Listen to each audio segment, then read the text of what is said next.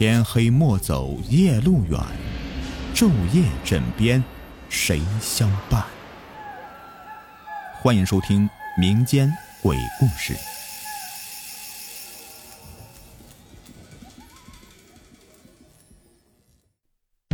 你们好，我是雨田。今天的故事的名字叫做《暗夜敲门声》。十多年前，我刚刚走上工作岗位，那是在一家乡下医院。那时候年轻，血气方刚，胆子也大。刚工作的时候啊，医院宿舍比较紧张，我和其他的三个人挤在一间不到二十平米的单身宿舍里，显得十分的拥挤。单身宿舍后边也是医院的最后一排，孤零零的耸立着一栋大仓库。有一次我去取药，发现这栋大仓库里面共有三间房子。一进门是一个一百七八十平米的大廊间，这里面放了很多的药品。大廊间的左手边呢，一个二十平米的左右的房间，这里面还有一个七八平米的套间。这两间都是空的，我就很奇怪呀，为什么在宿舍这么紧张的情况下，这里面空房子却没有人住呢？再后来，我一打听才知道，这以前的确是有人住过，但是自从七八年前有一个女护士在里面上吊自尽以后，就一直很不太平，没有人敢进去住。我一向不信邪，再加上四个人挤在一个宿舍里面太嘈杂，于是主动的向医院领导提出我要住进那个大仓库。搬进去以后，我先彻底的将里面打扫一下，然后把床放在最里面的套间作为卧室，左手的这个大房间呢就成了我的客厅兼厨房了。我做好了应对各种现象的准备。但是在里面住了一个多月，什么古怪的事情也没有发生。我对这事儿也就渐渐的淡忘了。有一天中午，我们医院的老刘因为心脏病突发猝死。这老刘呢是个外地人，家人都不在身边，只有他一个人孤身在此。医院领导一方面为他准备后事，一方面通知他的家人。到了晚上。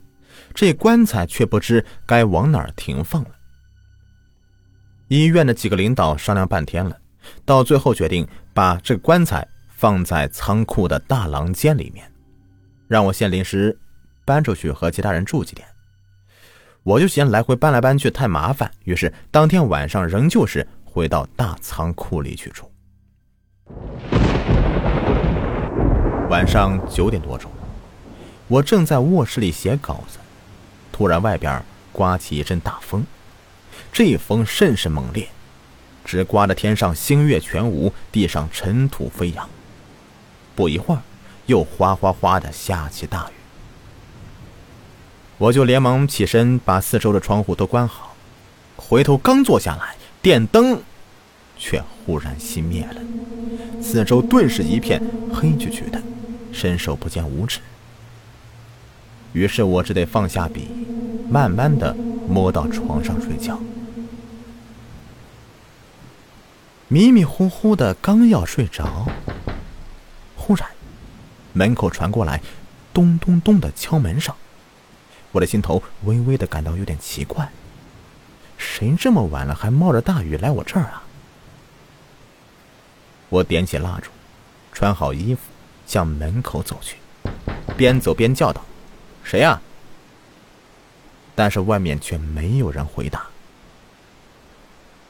大雨哗哗哗的下着，狂风在窗户上面肆意的喧闹着。我想，大概是风声雨声太大了，外边那个人听不见我的声音吧。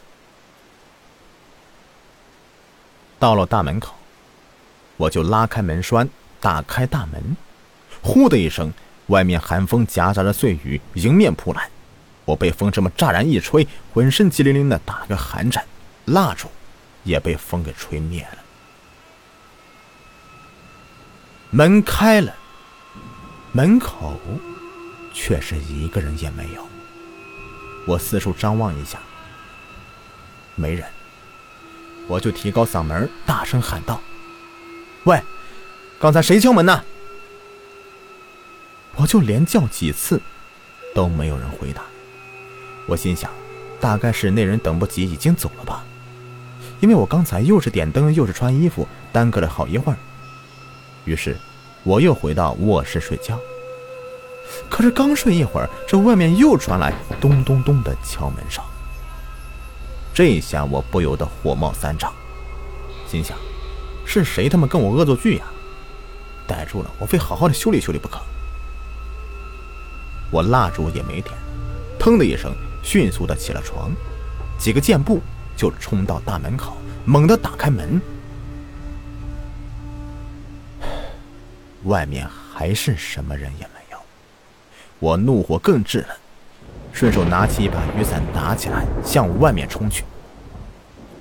这一栋仓库是医院建成之后盖的，坐落在医院的最后一排，门前十分的空阔，只是。三三两两的矗立着几株法国梧桐，地上的荒草大约也有半尺多深，显然并不能藏住人。离我这儿最近的建筑物也有四十多米，我想那个恶作剧的人在我冲出来这么短的时间里，不可能跑那么远。此时，一定是躲藏在仓库周围的。可是。我把仓库四周寻了个遍也没有发现半个人影。突然，我心中忽然感到有些忐忑不安了，连忙的三步并两步，匆忙忙的返回卧室。由于刚才发生的事情，我心中一直不能够平静，在床上翻来覆去，好久也不能入睡。忽然。门口又传来咚咚咚的敲门声，打断了我的思绪。这一次的敲门声显得格外的急促而响亮，就好像有无数的恶鬼正在外面迫不及待的要冲进来。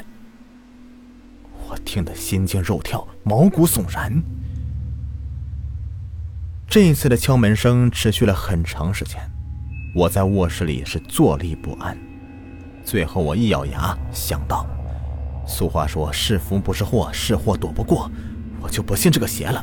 不管你是人是鬼，我都非把你揪出来不可。我点着蜡烛，在屋子里四处搜寻着，想找一件趁手的武器。最后，终于给我找到两件攻守兼备的武器：一只大锅盖，一把铁锹。我左手拿着锅盖，右手拿着铁锹，蹑手蹑脚的。来到大门口，敲门声已经停了下来，我就一直站在门后面，准备等下一次敲门声响起来的时候，立即拉开门看看到底怎么回事。外面的大雨渐渐的停了下来，而风却是更大了，树的枝叶被风刮的是发出吱呀吱呀的痛苦的呻吟声。我在那儿站的腿都有些发麻了，敲门声却一直没有再响起。我有点泄气了，准备转身回去睡觉。就在此时，咚咚咚的敲门声再次响起。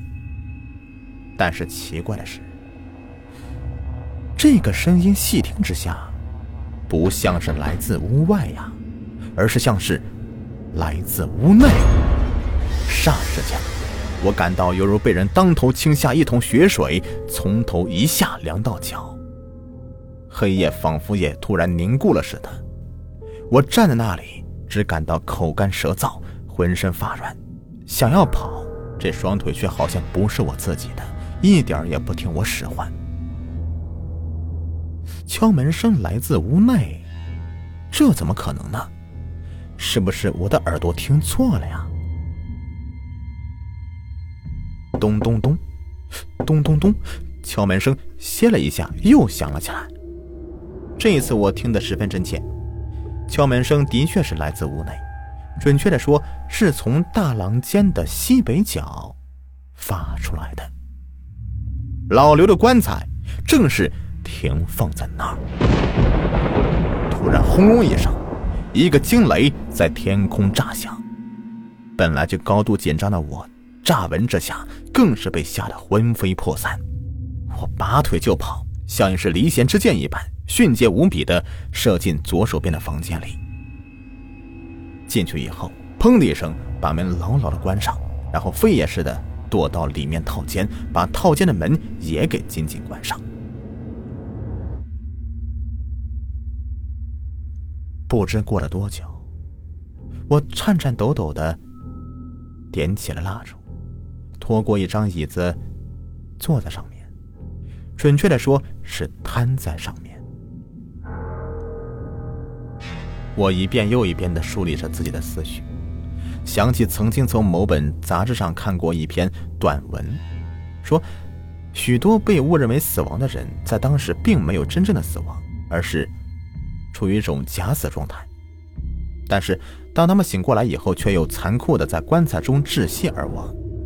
意外死亡的人呢，这样的假死的几率更高。想到这里，我心中暗道。老刘他是不是也可能是假死呢？那这样的话，得赶快把棺材打开，不然假死也要变成真死了。咚咚咚的敲击声响了好一阵，忽然又戛然而止。我心头一跳，难道真的是老刘在里面窒息了？救人的心思立刻使我忘记恐惧，我迅速点着蜡烛。带着撬棺材的工具奔向卧室，来到大廊间。到了大廊间的门口，我又有点踌躇了，一时间却不敢过去。于是我试着高声叫道：“老刘，老刘！”但是没有人答应，只有空空荡荡的大廊间里四壁传过来应声虫般的回音：“老刘，刘刘。”我的心突然也感到空荡荡的。外面的风还在拼命的刮着，丝毫没有一点停下来的意思。木格窗户的缝隙很大，虽然我早已把它关起来了，但是风依旧是一阵一阵的吹进来。我怕风把蜡烛吹熄了，忙用一只手挡在前面护着烛火。终于，挪到了棺材旁边。我把棺材放在左边盛放药品的箱子上面，拿起工具去撬棺材盖儿。因为有点心虚，而且工具也是不得力，最后费了好大劲儿才把棺材撬开。我擦了一把汗，然后从纸箱子上面拿起蜡烛，屏住呼吸，来到棺材的左端，就是老刘头部。就在棺材的左边，蹲下身子。此时的我的心呐，一下子提到嗓子眼儿，就慢慢的向棺材内望过去。老刘静静的躺在里面，脸上两颊的肌肉已经深深的陷了下去，仿佛他一夜之间比生前消瘦许多。蜡黄的脸色在烛光的映照下显得更显憔悴而阴沉。这两只瘦如鸡爪、骨节嶙峋的大手交叉着放在胸口，看来一直都没有动过呀。因为是我把他尸体放进去的，我清楚的记得当时他就是这个姿势。我长出一口气，心想：刚才这个咚咚咚的敲门声显然不是老刘发出来的。可是想到这里，我却不由得感到心头一寒。那声音不是老刘发出来的，那会是谁发出的呢？难道是是他？这时候我猛地想到一个人，一个和我素昧平生，但是前段时间又让我一直寝食不安、时时挂念的女子。七八年前吊死在这里的护士陈琴。忽然。一阵凉飕飕的风从窗户缝隙里面刮进来，蜡烛的火焰被风吹得缩成绿豆般大小，发出微弱而又幽暗的绿光。我刚才由于太过紧张了，而忘记了用手去遮挡风了，我怕蜡烛被风吹灭了，连忙用手去挡风，但是已经迟了。只听得“噗”的一声，蜡烛熄灭了，我的心猛地一紧，可怕的咚咚声又陡然响了起来。大惊之下，我豁然站起来，下意识的向后退去。忽然，咣当一声巨响，同时我脚下一绊，不知道碰到什么东西了。还没等我站稳脚跟呢，陡然看到下面一个黑影倏地跃起，一跳三四尺高，直向我的面门扑过来。刹那间，我感到全身的血液仿佛都凝固了，提到嗓子眼的心呐，猛地又一沉，沉到我的脚底，浑身轻飘飘的，空空荡荡的，脑袋嗡嗡直响。幸好此时又发生了另外一件事情。要不然我非得被吓个半死不可。来电了，一百瓦大灯泡顿时把整个大廊间照得雪亮。我这才看清楚，扑过来的是一只，不过是一只青蛙。低下头，却看到脚下垃圾桶被打翻了，本来放在上面的扫帚也歪到一边了，垃圾撒了一地。忽然间，我恍然大悟。原来昨天夜里下起大雨，仓库后边田野里的青蛙到处乱跳，不知怎么的就凑巧跳进这个垃圾桶里面，而那扫帚盖到上面去了。青蛙想跳出来，却屡次被扫帚给挡了回去。它不停的跳啊，又不停的被撞回去，咚咚咚的声音原来是这小东西发出的。好了，这故事就播完了，感谢收听。没想到是虚惊一场啊！好了，下期再见，拜拜。咦，关不掉了。